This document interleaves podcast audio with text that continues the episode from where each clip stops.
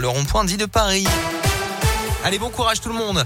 La Minute Éco, je le disais, elle arrive. Les places pour le Luna Park, j'oublie pas. Dans un instant avec Colin Cotte également, on fait le point sur les jeux à gratter qui vous rapportent le plus d'argent si vous avez envie de jouer, de mettre une petite pièce aujourd'hui euh, pour pourquoi pas prendre jackpot avant le week-end.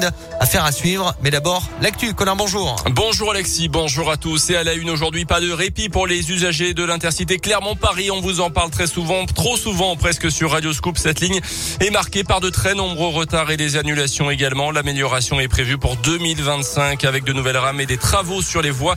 Mais pour l'instant, la ligne est catastrophique selon les mots du maire de Vichy, Frédéric Aguilera.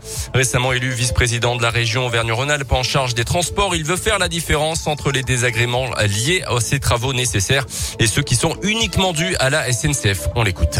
La SNCF a lancé de vastes programmes d'équipement et de modernisation de, de la ligne. Ça se fait euh, non pas en quelques semaines, mais ça se fait en nombreuses années.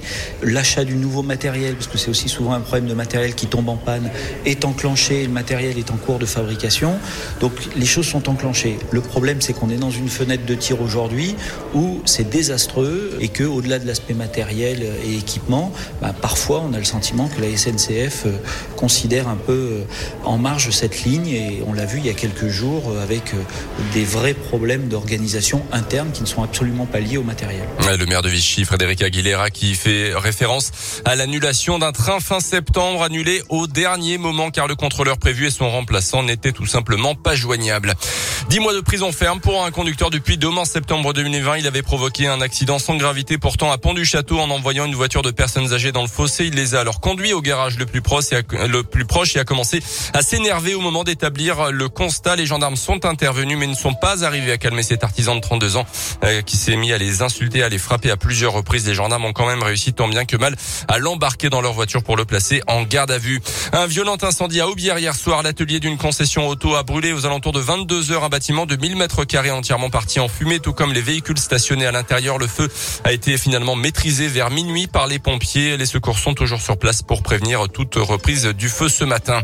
Va retenir également les 11 km d'autoroute entre Clermont et Lecret devraient passer à 110 km heure au lieu de 90 actuellement dès la semaine prochaine. C'est ce qu'annonce en tout cas la montagne ce matin. Après plus de trois ans de travaux, le chantier de l'élargissement de l'autoroute à 75 touche à sa fin dans le secteur. La société d'autoroute promet confort et fluidité aux 60 à 80 000 usagers quotidiens. Dans l'actualité également, c'est le statu quo concernant l'allocation adulte handicapé.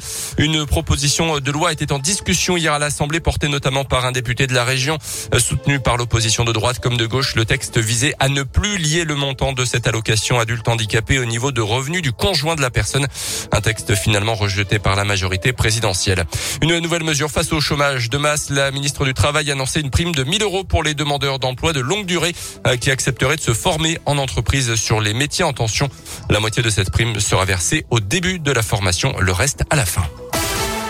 Les sports et un match complètement fou hier entre la France et la Belgique, demi-finale de la Ligue des Nations de foot. Victoire des Bleus 3-2. Les hommes de Didier Deschamps menés 2-0 à la mi-temps. Pourtant, ont fait leur retard en seconde période. But d'Mbappé, de Benzema, puis de Théo Hernandez en fin de match. La France jouera contre l'Espagne dimanche soir en finale. Et puis un mot de rugby à deux jours du match contre le Stade français.